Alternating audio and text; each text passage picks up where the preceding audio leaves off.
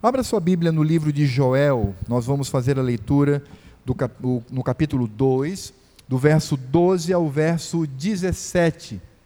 Joel é o segundo livro dos profetas menores. Esse nome profeta menor não é porque eles eram de segunda linha, não, é porque os livros são menores do que Jeremias, Isaías, esses outros livros. Então, por isso, eles recebem este título.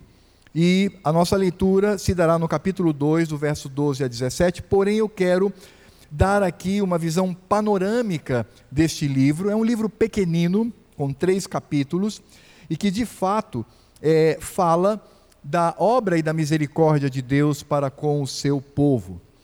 Nós não sabemos quem é Joel, se ele, o que ele fazia, a sua vida, nem temos como se deu o seu chamado. Sabemos apenas pelo verso 1 que ele era filho de Petuel, apenas isto. Nós também não sabemos com precisão o período em que ele escreveu, em que ele trouxe essa profecia. Ah, pelo contexto aqui, no sentido de que ele fala do culto restaurado, ele fala do templo, de sacerdotes. Então, tudo indica que este livro foi escrito após a vinda do povo da, do cativeiro babilônico. Mas isso é, obviamente, uma conjectura, porque nós não temos nada aqui que possa nos ajudar. Joel ele não fala do contexto maior político, ele vai falar apenas do contexto interno, do contexto do povo, o que o povo estava passando. E, de fato, isso pode se ver no capítulo 1. Então, Joel ele se divide em três partes. A primeira parte, ele vai falar das agruras, do sofrimento, dos problemas que as pessoas viviam ali em Jerusalém. Ele, Joel, eu esqueci de dizer, ele era do sul, ele era ah, nascido em Jerusalém, possivelmente, e ele então mostra toda a calamidade sobre o povo. Isso está aqui no capítulo 1. E vamos ver que o contexto é bastante difícil. Veja só, quando ele fala, a partir do verso 4, porque Joel vai mostrar que gafanhotos estavam vindo em nuvens para consumir toda a plantação do povo. Irmãos, isso era muito difícil, porque aquele povo vivia da agricultura. Basicamente, plantavam suas vinhas, o trigo, e agora uma horda de gafanhotos estava destruindo tudo. E a linguagem que ele utiliza é uma linguagem muito impactante. Porque no verso 4 ele diz assim: O que deixou o gafanhoto cortador, comeu o gafanhoto migrador. O que deixou o migrador, comeu o gafanhoto devorador. E o que deixou o devorador, comeu o gafanhoto destruidor. Então o que ele está dizendo é que vinha então um grupo muito grande, uma nuvem espessa de gafanhoto, e comia mas deixava ali alguns resquícios. Depois então vinha uma outra onda de gafanhotos e devorava. Depois então vinha outra onda e ele traz aqui quatro quatro tipos de gafanhotos, não sabemos exatamente se são espécies diferentes ou porque atuavam em momentos diferenciados, mas ele está falando aqui que não havia esperança. Porque quando um grupo de gafanhotos ia embora, isso é bom, graças a Deus foi embora, mas aí vinha outra. É mais ou menos como nós estamos passando na pandemia, não é? A gente acha que a pandemia vai embora e vem uma outra forma de vírus mais contagiosa e a gente parece que não sai disso, parece que é, uma, é algo que não tem fim. Era exatamente o que eles estavam vivendo. E aí ele traz uma mensagem para aqueles que viviam, de certa forma, embriagados com toda essa situação, porque eles não sabiam discernir. Verso 5 ele diz: Ébrios, despertai-vos e chorai, uivai, todos os que bebeis vinho por causa do mosto, porque está ele tirado da vossa boca. Interessante que ele está falando aqui para os bêbados.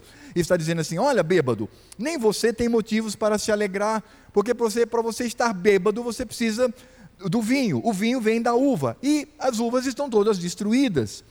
Então, até mesmo os ébrios estão aqui inconsolados. No verso 6 ele diz: Porque veio um povo contra a minha terra, é, poderoso e inumerável, seus dentes são dentes de leão, e ele tem os queixais de uma leoa. Fez de minha vide uma assolação destroçou minha figueira, tirou-lhe a casca e lançou por terra. Os seus sarmentos se fizeram brancos. Ele continua dizendo: Lamenta com a virgem que, pelo marido da sua mocidade, está cingida de pano de saco. Cortada está da casa do Senhor a oferta de manjares e a libação, e a libação os sacerdotes, ministros do Senhor, estão enlutados. E aí então ele vai falar que não apenas os gafanhotos estavam destruindo tudo, aquele povo estava arrasado economicamente, arrasado quanto suas necessidades básicas para comer, tudo estava destruído, tudo estava é, arrasado por estes ah, ah, gafanhotos. E ainda assim, como se não bastasse, também houve uma seca que ressecou tudo e fez com que eles perdessem mais ainda. No verso 12 ele diz: A vide se secou, a figueira se murchou, a romeira também, e a palmeira e a macieira, todas as árvores do campo se secaram, e já não há alegria entre os filhos dos homens. Então veja que quadro terrível. Um povo que começa a passar fome, um povo que não tem esperança, Vem uma horda de gafanhotos, vai embora, ai Senhor, vamos tentar reconstruir. Estão tentando reconstruir, vem outra nuvem, e ali destrói novamente, vai embora, e eles tentam se apegar ali com os cacos deixados, aí vem outra, e vem outra, e concomitante, ou seja, ao mesmo tempo, havia a seca, quer dizer, era uma destruição que vinha de todos os lados. E é exatamente isso que Joel está dizendo. Por isso, Joel convida aquele povo a pensar sobre isso, a pensar sobre as catástrofes. Não basta apenas dizer que Deus é soberano e está acima de todas as coisas, mas é necessário discernir o que Deus está fazendo aqui com o povo, o que Deus está fazendo aqui com o mundo. E amados, é isso que nós precisamos. Porque senão nós ficamos atônitos diante das catástrofes, diante das desgraças. O que nós precisamos é perguntar: Senhor, ajuda-me para que eu tenha discernimento do que o Senhor de fato está fazendo. E nós já aprendemos isso com base no livro de Jó. Toda catástrofe, como esta pandemia, vem porque faz parte da criação, vem como juízo do Senhor para os ímpios e vem como atitude de misericórdia de Deus para com o seu povo. É por isso então que Joel vai chamar o povo ao arrependimento. Ele diz, Joel está dizendo o seguinte: será que vocês não perceberam ainda? Parem de ficar reclamando, parem de ficar analisando, vão aos pés do Senhor. Vocês têm vivido uma religiosidade oca, uma religiosidade frívola, uma religiosidade que não tem profundidade, não tem compromisso com Deus. Vocês têm vivido uma vida que demonstra conhecimento de todas as coreografias, todo o repertório religioso, mas falta coração. E vocês precisam entender isto. Então Joel conclama o povo para que se arrependa, para que chorem, para que sofram por causa dos pecados. Porque é como se ele dissesse: pior do que toda essa catástrofe é o pecado não tratado na sua vida. Você precisa tratar este pecado. E aí então, quando ele fala do tratamento do pecado, então ele vai também falar das misericórdias de Deus. Ele mostra, Joel, que o povo, quando se apresenta diante dele, com o coração verdadeiramente entristecido por causa do pecado, então o Senhor certamente utilizará a sua misericórdia. Por isso, no capítulo 12, verso 18, diz: Então o Senhor se mostrou zeloso da sua terra, compadeceu-se do seu povo. E aí nós temos dois aspectos aqui, porque o primeiro é a restituição. Aliás, existem muitas igrejas neopentecostais que amam essa, essa, afirmação, o ano da restituição, não é? Mas eles estão preocupados mesmo são com os bens materiais. Claro que aqui o Senhor fala do retorno dos bens materiais, mas como sinalização de uma bênção maior. E qual é a bênção maior? É voltar à plantação, o trabalho, a comida? Não. A bênção maior está no verso 28 do capítulo 2 E acontecerá depois que derramarei o meu espírito sobre toda a carne, vossos filhos e vossas filhas profetizarão, vossos velhos sonharão, e vossos jovens terão visões. Até sobre os servos, ou seja, sobre os escravos e sobre as escravas, derramarei o meu espírito abundantemente. Depois ele diz: Mostrarei prodígios no céu e na terra, sangue, fogo e colunas de fumaça. Verso 31: O sol se converterá em trevas e a lua em sangue, antes que venha o grande e terrível dia do Senhor. Aí, verso 32 mostra a manifestação da graça de Deus. E acontecerá que todo aquele que invocar o nome do Senhor será salvo. Essa expressão ela foi muito utilizada pelos apóstolos no Novo Testamento. Todo aquele que invocar o nome do Senhor será salvo. E nós sabemos que todo esse processo passa inequivocamente por Cristo Jesus, passa por Ele. Então, o quadro que nós temos aqui é catástrofe. Você não entende ainda o porquê dessa catástrofe, ó povo. Arrependa-se, vá aos pés do Senhor, confesse o seu pecado, deixe de ser cínico, e aí então o Senhor utilizará de grande misericórdia. E é interessante também perceber que Joel, utilizando obviamente o estilo literário profético, ele mistura várias épocas, porque quando ele fala do derramamento do Espírito Santo abundantemente, ele está falando de Pentecostes. Pedro nos diz isto. É ali. Ali se cumpre o que Joel está dizendo. Quando ele fala do sol escurecer, das trevas, a lua se tornar em sangue, agora ele está falando do dia do Senhor, que é o dia do julgamento final. Mas de fato os profetas eles faziam isto. Eles uniam épocas diferentes. O profeta, como nós temos aprendido aqui, ele falou da sua própria época, ele falou da primeira vinda de Cristo e ele falou da segunda vinda de Cristo, tudo num texto só. E aí é quando ele fala sobre o vale de Josafá, que era o símbolo da batalha vitoriosa do povo de Deus, e ele diz: Ali eu trarei todas as nações e elas serão julgadas. Todas as nações que contra mim pelejaram serão julgadas, e aí aponta, obviamente, para o juízo, o terrível dia do Senhor. E esse é o foco central do profeta o dia do Senhor.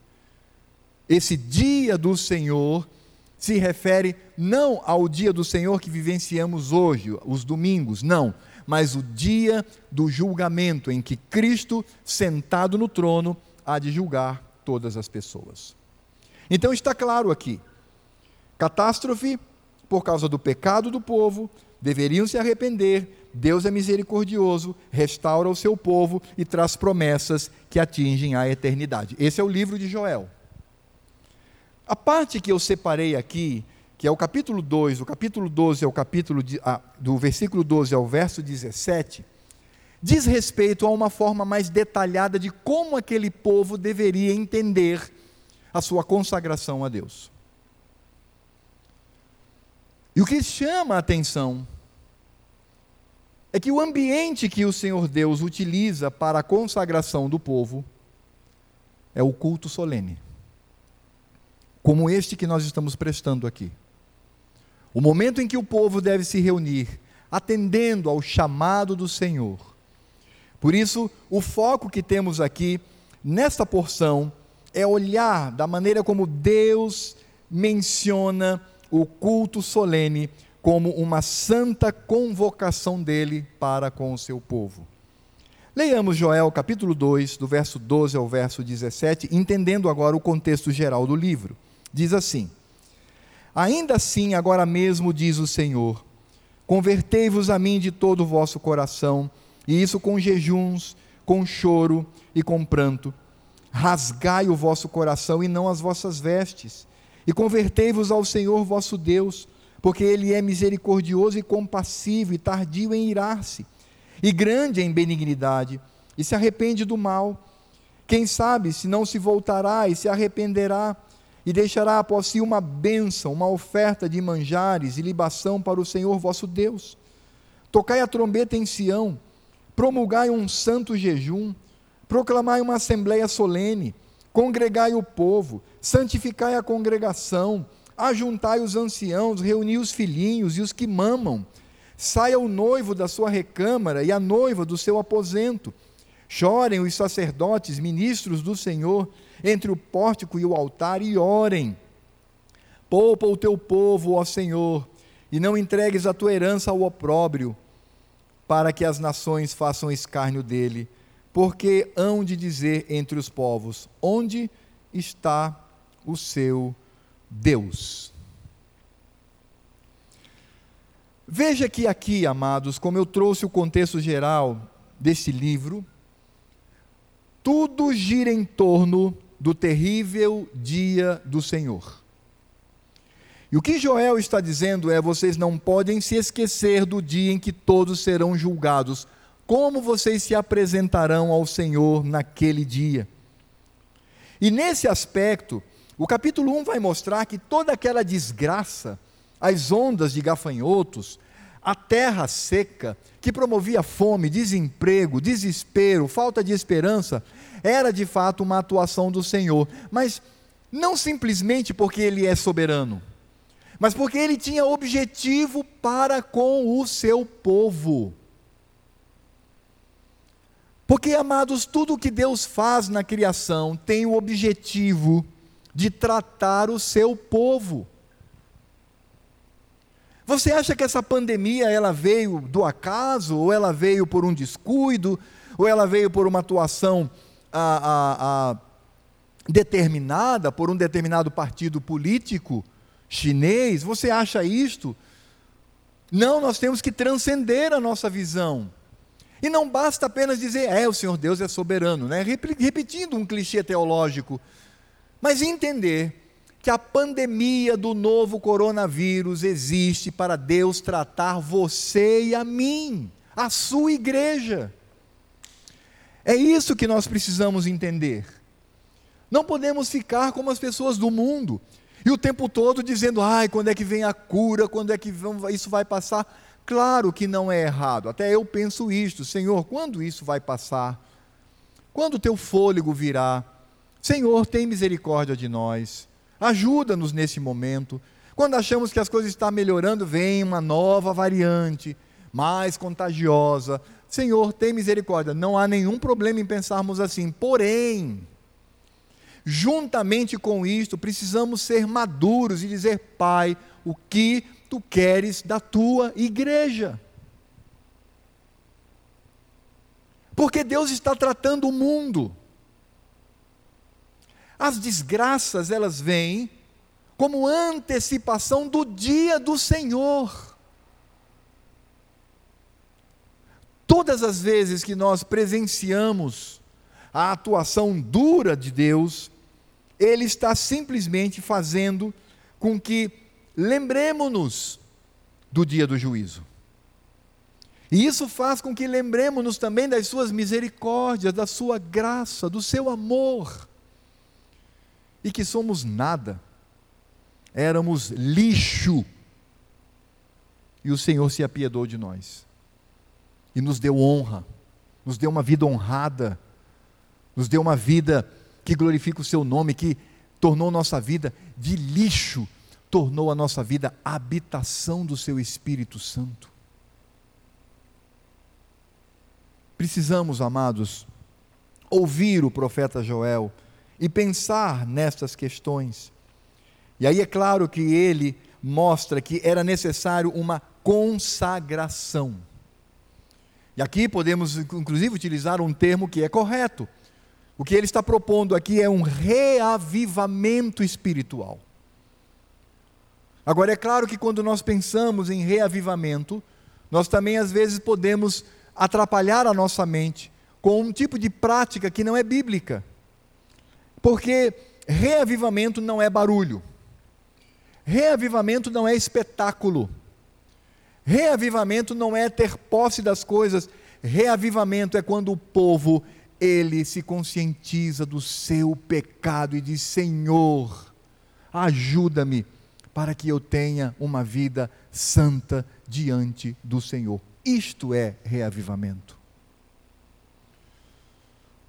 Quando nós olhamos para a história e os grandes avivamentos que houve, tanto no continente europeu, entre ingleses, e no continente americano, entre os estadunidenses, ao longo da história, nós vamos descobrir que todos os avivamentos reais não foram avivamentos de barulho, foram avivamentos de homens que choravam o seu pecado. E Deus, com misericórdia, vinha e mudava a vida desses irmãos. Jonathan Edwards, quando pregou um sermão muito duro, o sermão dizia sobre pecadores que eram estavam ali nas mãos de um Deus cheio de ira. Olha que sermão, não é? Você entra na igreja, é, pastor, qual é o tema do sermão de hoje? É, pecadores como você nas mãos de um Deus que está muito irado, está com muito ódio. E a história diz que aquele homem que tinha dificuldades, ele pegou então o seu sermão, porque o sermão era lido nessa época, e ele colocou na frente do seu rosto com uma lamparina e começou a ler. Dizem os historiadores que no final aqueles homens fortes, marrudos, que viviam no campo, se agarraram literalmente às colunas da igreja e diziam: Senhor, tem misericórdia de nós. Quando os mineiros na Inglaterra foram impactados com um sermão que os chamou de pecadores miseráveis e que precisavam ter vida santa diante do Senhor. O que chamou a atenção de muitos que testemunhavam é que aqueles mineiros, por vezes com fuligem no seu rosto, se via um risco branco saindo dos seus olhos, lágrimas copiosas, quando eles reconheciam que precisavam se consagrar ao Senhor. É isso que Joel está dizendo. E ele mostra que o caminho para isto é o culto. Porque o culto não é uma mera reunião semanal religiosa, culto é convocação de Deus. E para isto, então, eu quero caminhar com todos vocês rapidamente sobre três aspectos que precisam ser considerados, conforme o próprio profeta nos mostra, para chegarmos até o culto solene.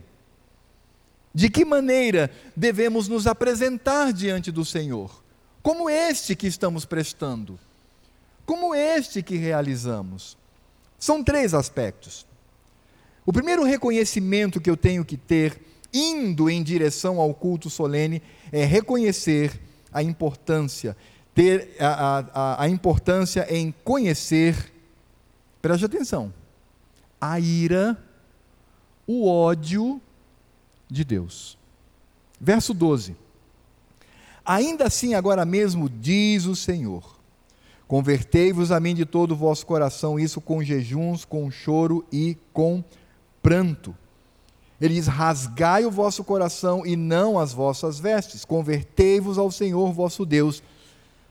Convertei-vos ao Senhor vosso Deus. Essa frase que nós encontramos aqui, ela começa com um agora mesmo. Ele diz: Ainda assim, agora mesmo o que Joel está fazendo aqui é utilizando uma interjeição, uma exclamação, dizendo: preste atenção, porque agora quem vai falar é o Senhor. E a voz do Senhor deve trazer temor ao nosso coração. E é claro que a ira do Senhor acontece por causa da santidade dele mesmo diante do pecado humano. Joel, no contexto do livro, e os irmãos, por curiosidade, podem lê-lo em casa. Joel, no contexto do livro, mostra que, de fato, toda aquela manifestação do Senhor manifestava sua ira contra o seu povo. Porque Deus é santo e Ele não tolera a maldade, o pecado. É nisto que Joel fala: lembrem-se do terrível dia do Senhor vocês são o povo da aliança. Lembrem-se que quando nós olhamos para esse contexto, o ímpio, o ímpio, ele vê o sol na linha do horizonte. Mas para o ímpio, este sol, ele não vai subir para iluminar mais e mais. Este sol vai se pôr até que venham densas trevas. E nesse sentido, amados, nós precisamos reconhecer algo quanto à nossa capacidade extrema. Qual é a maior capacidade que nós temos? De louvar a Deus, ter vida santa, ter pureza? Infelizmente, não. A maior capacidade extrema que nós temos é em afrontar o Senhor. Isso não deve gerar em nós tristeza. Isso não deve gerar em nós temor. Minha maior capacidade é afrontar o meu Deus, é desonrar a Cristo é por isso que nós devemos reconhecer o temor, porque a ira do Senhor promove em nós o santo temor e tremor diante dele. Lembrando que Deus é santíssimo e nós somos pecadores. Se nós decidirmos, não vou fazer nada ao longo desta semana, ainda assim afrontamos a Deus com o nosso pecado porque eu posso não fazer nada, mas está aqui. Nós pecamos por pensamento, nós pecamos por atos, nós pecamos quando sonhamos à noite, no sonho, no, no sono da noite. Nós pecamos porque a nossa natureza é pecaminosa.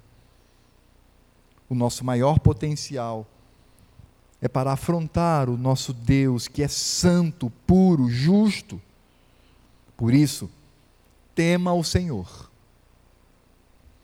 Quando você pensar no culto solene, tema ao Senhor. Pai, como eu irei me apresentar diante de Ti? Eu não posso, amados, de forma nenhuma sair da minha casa de maneira é, é, é, vil, desavisadamente. Vamos dizer, ah, estou indo para o culto, como eu vou para o cinema, como eu vou para o shopping, como eu vou para uma reunião, como eu vou para o meu trabalho. Não. Quando eu penso, como dizem os puritanos, nós devemos nos preparar é um dia antes, no sábado eu já tenho que concentrar a minha mente. Eu estou me preparando para ter um encontro especial com o Senhor, atendendo ao seu chamado, à sua convocação, o culto solene. Por isso eu preciso reconhecer que Deus é santo e a sua ira recai sobre o pecado. Mas o segundo aspecto importante que eu devo reconhecer na minha jornada para o culto solene não se restringe apenas à ira do Senhor, graças a Cristo. Mas eu também devo entender a importância em reconhecer a misericórdia de Deus. Versos 13 e 14. Rasgai o vosso coração e não as vossas vestes, e convertei-vos ao Senhor vosso Deus, porque Ele é misericordioso e compassivo, e tardio em irar-se, e grande em benignidade, e se arrepende do mal. Quem sabe se não se voltará e se arrependerá, e deixará após si uma bênção, uma oferta de manjares e libação, para o Senhor vosso Deus. Veja como Joel ele mostra o caráter do Senhor para com o seu povo, para com os seus eleitos. Ele diz: Ele é misericórdio, misericordioso. Não sendo bastante, ele é compassivo. Não sendo bastante, ele é tardio em irar-se. Não sendo bastante, ele é grande em benignidade. Não sendo bastante, ele se arrepende do mal. Essa expressão se arrepende do mal não significa dizer que o nosso Deus soberano, ele não sabe o que está fazendo. Isso é uma expressão humana. Porque Deus deixou na sua palavra o seguinte: se você pecar, você vai morrer. O que, que nós merecemos? A morte. Mas Deus olha para nós e diz assim: Embora eu tenha dito isto, mas eu também disse que sou misericordioso e utilizarei sobre vocês a minha misericórdia. É por isso que você está vivo hoje, é por isso que você e eu não tivemos a mesma sorte de Ananias e Safira. E é Novo Testamento, né, irmãos? Se fosse no Velho Testamento, é, ah, é, Velho Testamento era sempre assim mesmo. Não, Novo Testamento, Ananias e Safira foram consumidos pela ira do Senhor. Deus não tem feito isto conosco, porque Ele é misericordioso. Porque Ele é paciente. Porque Ele é bondoso. Porque Ele é amoroso. Porque Ele escolheu e deseja nos amar. Mas para isto, precisamos entender que devemos colocar no nosso coração o verdadeiro arrependimento. É o arrependimento genuíno do nosso coração que faz com que o Senhor olhe para nós com misericórdia, amor, carinho, bondade, desejo de nos preservar. Por isso que Joel diz: rasgai o vosso coração e não as suas vestes, convertei-vos ao Senhor vosso Deus. Em outras palavras, precisamos encontrar lugar de arrependimento, com jejum, com choro e com pranto. E você sabe, amados, o que mais falta hoje na igreja de Cristo não é a graça e a misericórdia de Deus, mas o genuíno arrependimento.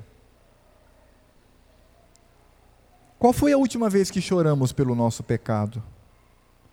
E isso é claro que nos faz ouvir o que Tiago, na sua epístola, no capítulo 4, de 4 a 10, diz: Infiéis, não compreendeis que a amizade do mundo é inimiga de Deus, pois aquele que quiser ser amigo do mundo constitui-se inimigo de Deus. Não tem meio termo.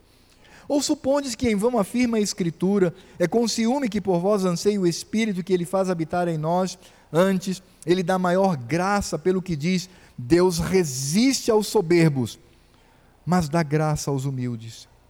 Por isto, sujeitai-vos, portanto, a Deus, mas resisti ao diabo e ele fugirá de vós. Chegai-vos a Deus e ele se chegará a vós outros. Purificai as mãos, pecadores, e vós que sois de ânimo dobre, limpai o coração, afligi-vos, lamentai e chorai, converta-se o vosso riso em pranto e a vossa alegria em tristeza, humilhai-vos na presença do Senhor, e Ele vos exaltará. É por isso que Joel ele traz aqui estas expressões sobre conversão, sobre jejum, sobre entristecimento, porque ele diz que nós precisamos entender o que significa pecado na nossa vida. Quando nós entendemos que o pecado nos separa de Deus, afronta ao Senhor, mas ao mesmo tempo, em Cristo Jesus, Deus nos tem concedido perdão e o valor disto, porque a salvação não é de graça, a salvação vem pelas obras não minhas, mas de Cristo. Ela não é de graça, ela custou a encarnação do Deus Filho Todo-Poderoso para vir a esse mundo, custou isto, para que ele fosse humilhado. A salvação está nas obras de Cristo, que alegrou ao Pai e trouxe felicidade ao coração do nosso Deus. Essa é a dimensão do nosso pecado. Esse é o tamanho da potencialidade mortal que o pecado tem, porque foi necessário que o Deus Filho é, murchasse da sua glória, se encarnasse, viesse aqui e vivesse a vida que viveu, que nós conhecemos, e morresse da forma como ele morreu. Isto é o pecado mas também a graça do Senhor, o seu amor, a sua misericórdia. Falando desse texto quanto ao arrependimento de rasgar o coração e não as vestes e converter-se ao Senhor nosso Deus, João Calvino, comentando esse texto, ele diz: Aqui o profeta nos lembra que não devemos agir para com Deus fingidamente, pois os homens estão sempre dispostos a brincar com Deus. De fato, vemos que quase todo mundo está habituado a fazê-lo. Deus graciosamente nos encontra, está pronto a nos receber em misericórdia. Ainda que tenhamos nos aliado dele cem vezes, porém nada trazemos senão hipocrisia e disfarce. Por isso o profeta declara aqui nitidamente que tal dissimulação não agrada a Deus e que nada podem esconder aqueles que apenas fingem algum tipo de arrependimento por sinais aparentes. E o que é exigido é o sério e sincero sentimento do coração. Rasgai o vosso coração e não as vossas vestes. Diante da nossa falência, Deus nos apresenta o caminho da graça. E nós só podemos nos arrepender do nosso pecado quando o Espírito Santo habita em nós. O ímpio não tem isto. Nós temos. E por isso somos levados a entender o significado do pecado, sua potencialidade e do que Deus foi capaz em Cristo Jesus para realizar e aplicar esta misericórdia na minha vida. Por isto, se para os ímpios o dia do Senhor é o sol no horizonte, mas que se põe trazendo densas trevas para nós crentes, o sol está no horizonte, mas ele há de subir e trazer luz sobre luz, e alegria, e liberdade na presença do Senhor por causa da sua obra. Por isso, amados, quando nós entendemos, por um lado, a ira de Deus que recai sobretudo sobre os ímpios e a misericórdia de Deus que recai sobre nós mediante um arrependimento genuíno, aí nós vamos entender a importância do culto solene a importância da assembleia solene. Diz assim, a partir do verso 15: Tocai a trombeta em Sião, promulgai um santo jejum, proclamai uma assembleia solene, congregai o povo, santificai a congregação, ajuntai os anciãos, reuni os filhinhos e os que mamam. Se saia o noivo da sua recâmara e a noiva do seu aposento. Chorem os sacerdotes, ministros do Senhor, entre o pórtico e o altar, e orem Poupa o teu povo, ó Senhor. Você percebeu, e a minha leitura foi acelerada justamente para que você tivesse essa sensação. Viu como o Senhor fala em todos os instantes: ajunte, ajunte, vá, se reúna, esteja junto com o povo, esteja junto com a igreja, vá com a igreja, esteja ali, porque eu estou convocando. Você sabe que no Velho Testamento eles utilizavam a trombeta para chamar as pessoas ao culto. Essa trombeta era uma trombeta feita de chifre de carneiro. Em hebraico, eu vou usar a palavra porque muita gente gosta de usar essa expressão, né? era o shofar. E eles tocavam aquilo. Opa, convocação do Senhor Deus. O Senhor nos convoca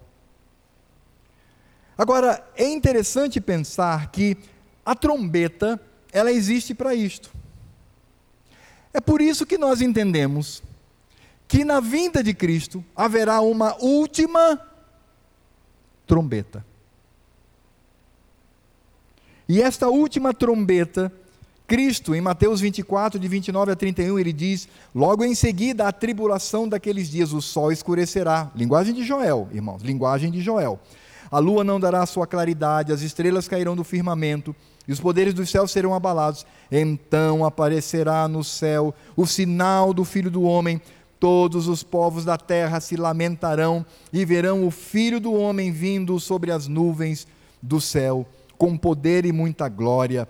Ele enviará os seus anjos com grande clangor de trombeta os quais reunirão os seus escolhidos dos quatro ventos de uma outra extremidade dos céus. Porque o culto solene convocado pelo Senhor lá em Joel, que é o mesmo nosso convocado pelo Senhor, aponta para o culto eterno que teremos na presença do nosso Deus. Por isto, se no passado tocava-se a trombeta, aquela trombeta não era em vão, aquela trombeta apontava para Cristo, aquela trombeta era o, o tipo da trombeta angelical que tocará com a vinda do Filho do Homem para nos levar à Sua presença por toda a eternidade. É por isso que Paulo, em 1 Coríntios 15, falando dessa vinda de Cristo, da segunda vinda de Cristo, no capítulo 15, verso 52, no momento, no abrir e fechar de olhos, ao ressoar da última trombeta, a trombeta soará, os mortos ressuscitarão incorruptíveis e nós seremos transformados e unidos ao Senhor. Aquela trombeta não era uma mera prática cultural, mas apontava para Cristo na sua segunda vinda e ele mesmo, utilizando a linguagem de Joel, fala da última trombeta que tocará. Por isso, quando eu entendo a convocação do Senhor para o culto solene, no dia do Senhor, eu entendo que isto está para a última convocação eterna de Deus, quando estaremos com Ele por toda a eternidade.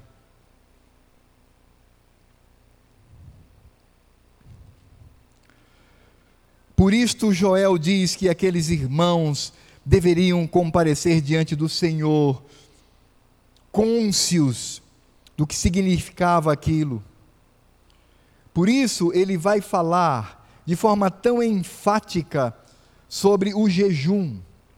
Por isso, ele vai dizer, no verso 15: Tocai a trombeta em Sião, promulgai um santo jejum.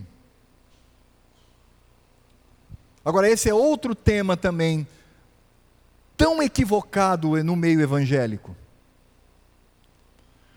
Porque as pessoas elas não são embasadas no significado do jejum conforme a Escritura Sagrada. Elas se embasam no jejum com relação às mentiras que são ditas por religiões do Oriente. Porque as religiões do Oriente dizem: esvazie o seu estômago e você terá uma elevação da sua alma. Você ficará mais poderoso.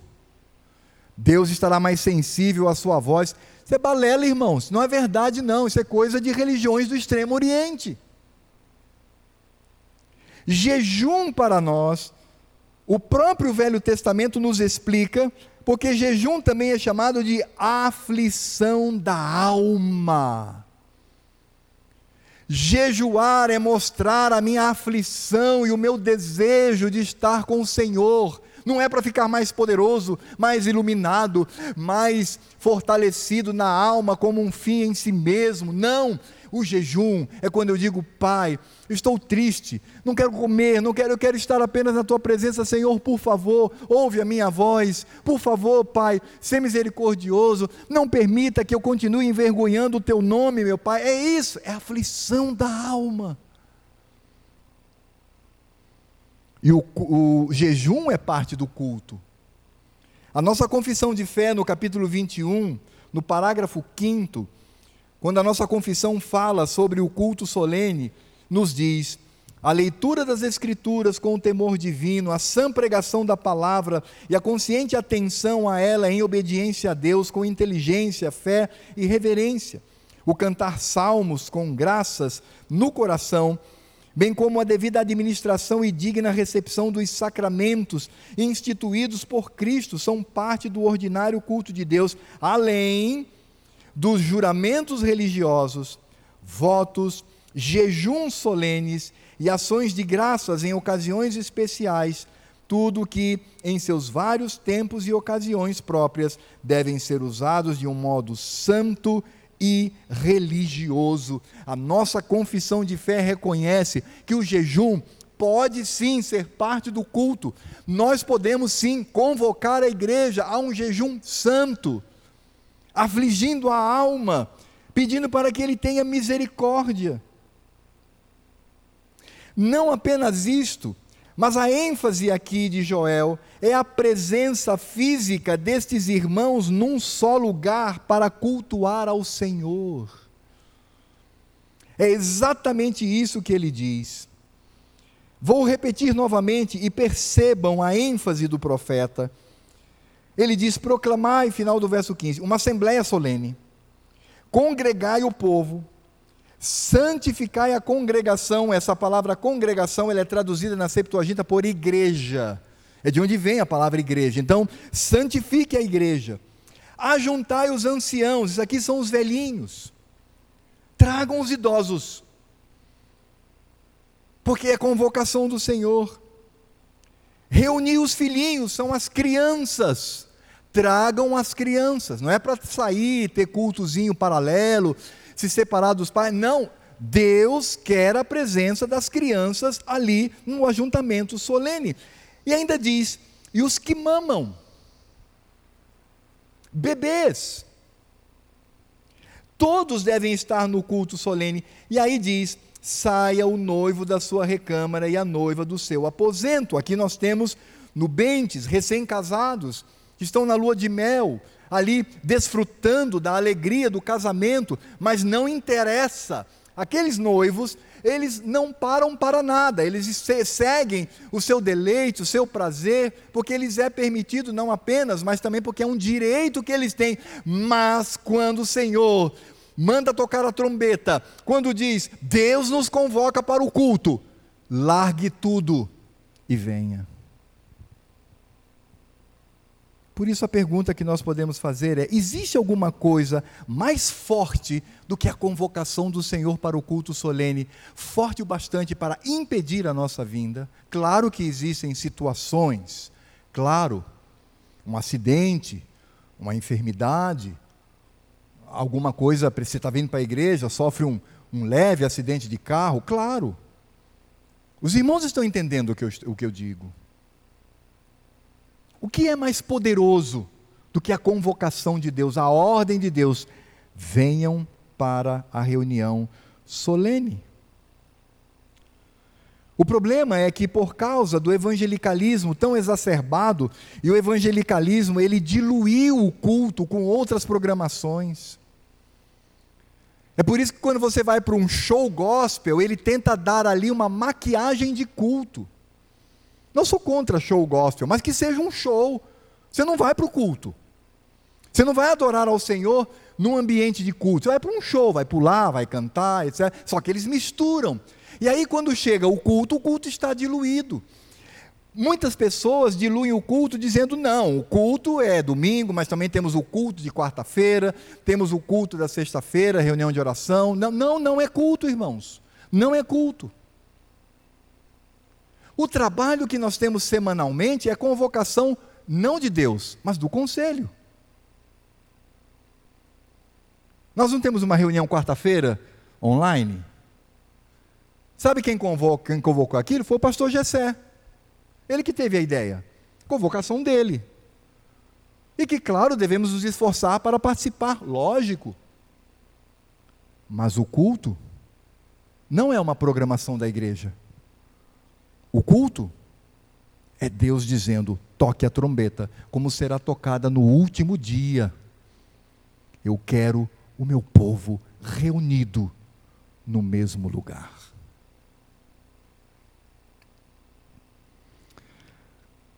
É por isso, amados, que eu estou convencido de que é impossível culto online.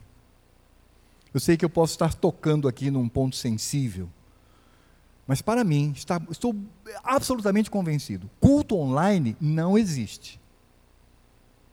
E eu sei que tem gente me assistindo pela internet. É isso mesmo. Você não está cultuando ao Senhor, esteja onde estiver, através da tela do seu computador, da sua televisão, do seu celular. E vocês querem saber por quê? Por uma razão muito simples. Bem simples. Nós podemos realizar a ceia do Senhor online? Nós podemos batizar online? Então, o ambiente online não é ambiente de culto. Não é simples? É tão simples. Porque o que o Senhor deseja de nós é estarmos todos juntos para a santificação do povo por meio da oração, E o Senhor Deus mostra que o nosso desejo não está direcionado a nós em primeiro lugar, embora sim, pela oração, sejamos atingidos pelas benevolências do Senhor, isso é bom. Somos atingidos por Sua bondade, isso é bom, mas o principal está aqui no finalzinho do verso 17, quando ele fala da oração. Aliás, vou ler aqui o verso 17. Chorem os sacerdotes, ministros de Javé, do Senhor, entre o pórtico e o altar, aqui é o templo, e orem. Poupa o teu povo, ó Senhor, e não entregues a tua herança ao opróbrio, para que as nações façam escárnio dele, porque hão de dizer entre os povos: onde está o seu Deus? Deus instruindo o seu povo a orar, dizendo: a maior importância para nós é o nome do nosso Deus, que o nome do Senhor não seja escarnecido por nossa causa. É por isso que você está aqui esta noite, meu amado. Você não está aqui essa noite em primeiro lugar para receber uma bênção, uma cura. Isso pode vir, mas não é o primeiro ponto. Você está aqui primeiro porque Deus convocou. Eu lembro de um pastor que disse uma frase que nunca mais saiu da minha mente. Ele disse assim: Deus não convoca o seu povo todos os domingos para virem ao culto. Deus convoca o seu povo uma só vez. Se converteu e diz: agora você está convocado a se reunir e cultuar o meu santo nome. É por isso que precisamos entender a natureza do culto solene. Esse é o segredo, irmãos. E é o segredo que nos ajuda a guardar o dia do Senhor, a entender o significado disto, porque tudo aponta para a eternidade. Por isso eu repito aqui: o culto solene não é um momento de aula das Escrituras Sagradas, como a EBD, por exemplo. Não é uma programação proposta pela liderança, por pastores. É uma convocação de Deus. E não há nenhuma outra atividade possível que não seja santa e reta para a glória do Senhor, capaz de fazer com que você não venha. Porque é aqui que apontamos para o Senhor. Temos a nossa devocional, temos devocional em casa, temos tudo isto em família, mas é aqui que o Senhor nos convoca. Para que tenhamos o diálogo abençoado com Ele e para que possamos ouvir a voz de Cristo todos reunidos, sem impedimento, até os noivos que têm o direito à lua de mel, pare imediatamente o deleite e venha, porque Deus convocou. E é claro, meus amados, que quero concluir dizendo que tudo isto que nós vimos aqui, toda essa parte que fala da ira do Senhor, mas para os ímpios, da misericórdia do Senhor sobre nós, seus eleitos, e da importância da assembleia solene, não poderia deixar de dizer que tudo isto aponta para a centralidade de Cristo. Porque Cristo será o grande juiz. Aos ímpios, ele não dirá: Olha, meus queridos, vai desculpando aí, mas vocês, né, não. Desculpa aí, vocês vão para o inferno, mas, por favor, entenda. Muitos vão dizer naquele dia, mas Cristo, meu Senhor, com o rosto em terra, destruído, arrasado, diante do trono do Cordeiro, e vão dizer, Pai, em teu nome eu ia à igreja, em teu nome eu trabalhava. Ele vai dizer, nunca vos conheci, malditos. Não é Deus Pai quem vai dizer isto. É Deus Filho. É Cristo. Por isto, devemos reconhecer o que esperam os ímpios diante do Senhor no grande e terrível dia do Senhor, mas também reconhecemos a misericórdia quando o próprio Cristo há de olhar para nós e dizer: Vinde, vinde, benditos de meu Pai. Vinde para o tesouro, para a eternidade que vos preparei. Venham, venham para o abraço, para a eternidade em minha presença. É Cristo. Quando Joel fala do grande dia do Senhor, os próprios apóstolos entenderam isso com muita clareza, aponta para o Senhor, que é juiz, como também quando entendemos a misericórdia do Senhor que se manifesta no culto, essa misericórdia só pode existir por causa da pessoa e da obra de Cristo em nós. Você sabe por que Deus é capaz de me amar e é capaz de te amar? Porque quando Ele olha para nós, Ele vê a seu filho bendito. Quando nós pecamos e nos arrependemos e somos perdoados, o próprio Cristo nos defende diante do Senhor. E Ele mesmo diz: Pai, não olha para ele, não olha para ela, olhe para mim. E Deus então aplica a sua misericórdia por meio de Cristo Jesus. E é por isso que também em derradeiro, podemos entender que Cristo é aquele que media no culto e nos fala, e fala a todo tipo de gente que é salva por Ele. Todo culto deve ser cristocêntrico. Se você vai para um culto e não vê a Cristo pela fé, não percebe a centralidade de Cristo, e tem alguma coisa errada aí. Há algo que não, não bate com a Escritura Sagrada. Quando nós entramos, atendemos a convocação do Senhor, é Cristo no começo, Cristo no meio, Cristo no fim. Toda pregação, toda exposição fiel da Escritura Sagrada é pregar a Cristo e o seu Evangelho. Não é pregar as proezas de pessoas no passado, quando eu prego sobre Abraão, Isaac, Jacó, Davi, e enaltecê-lo, José do Egito, eram servos de Deus, mas tudo isso apaga, diminui quando apontam para a sublimidade de Cristo.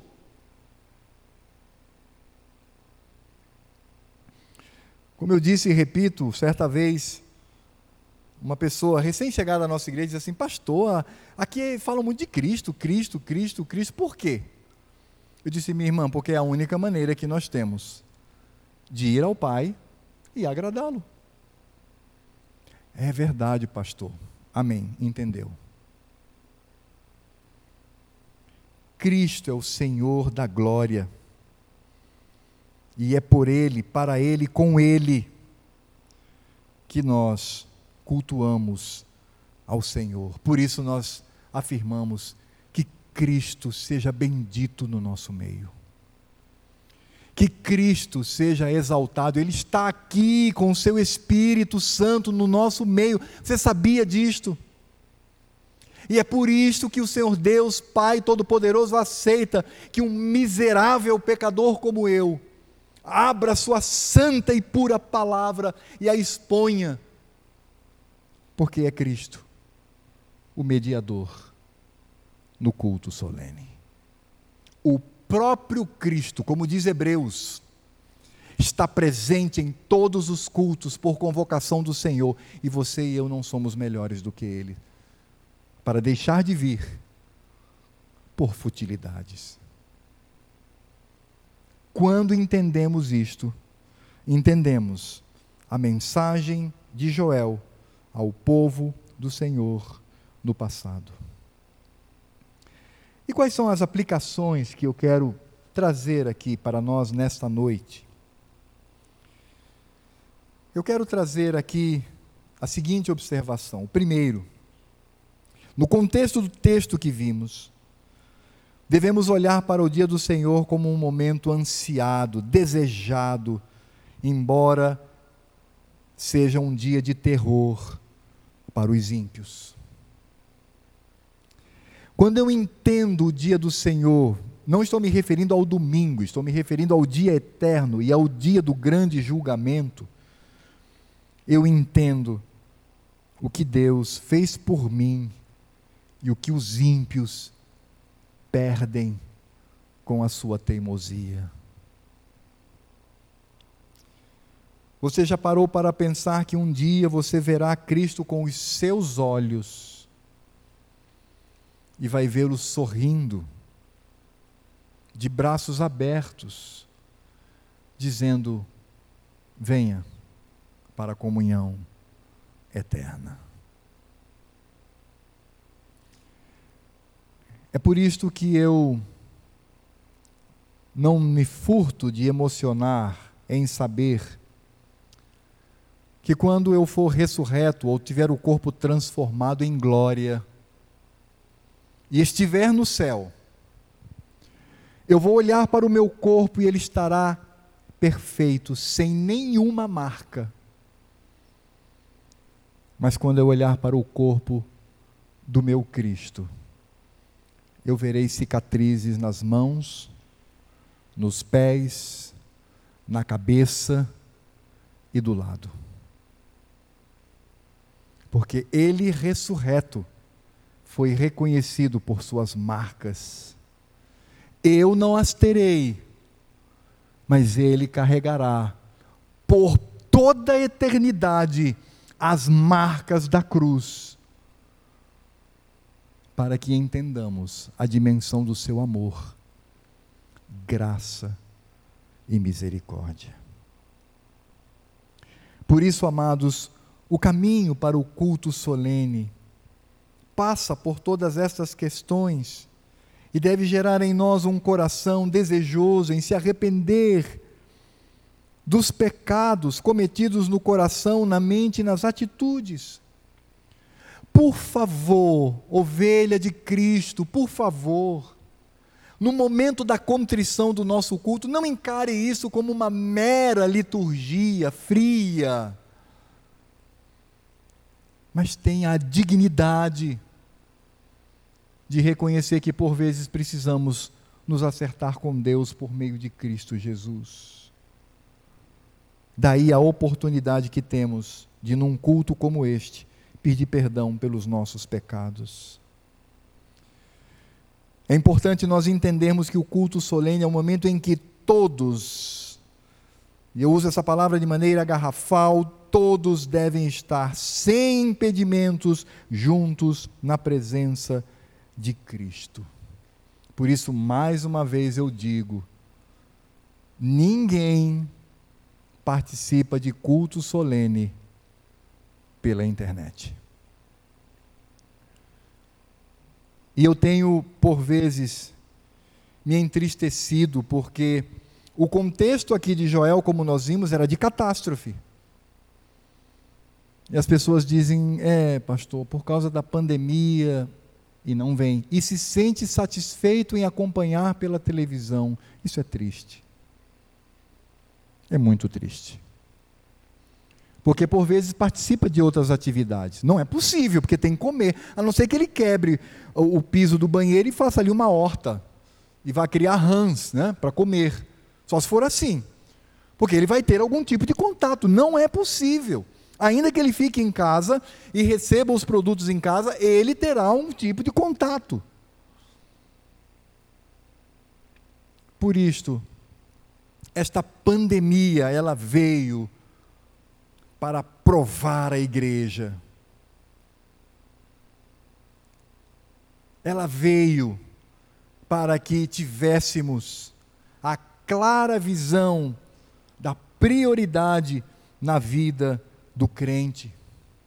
Claro que precisamos ter responsabilidades, precisamos manter um ambiente saudável, por isso nós estamos fazendo o culto da maneira como os irmãos acompanham de manhã e à noite. Está vendo essas cadeiras com escrito reservado? Ninguém senta nelas, todos espalhados, num número muito menor, dois cultos por domingo.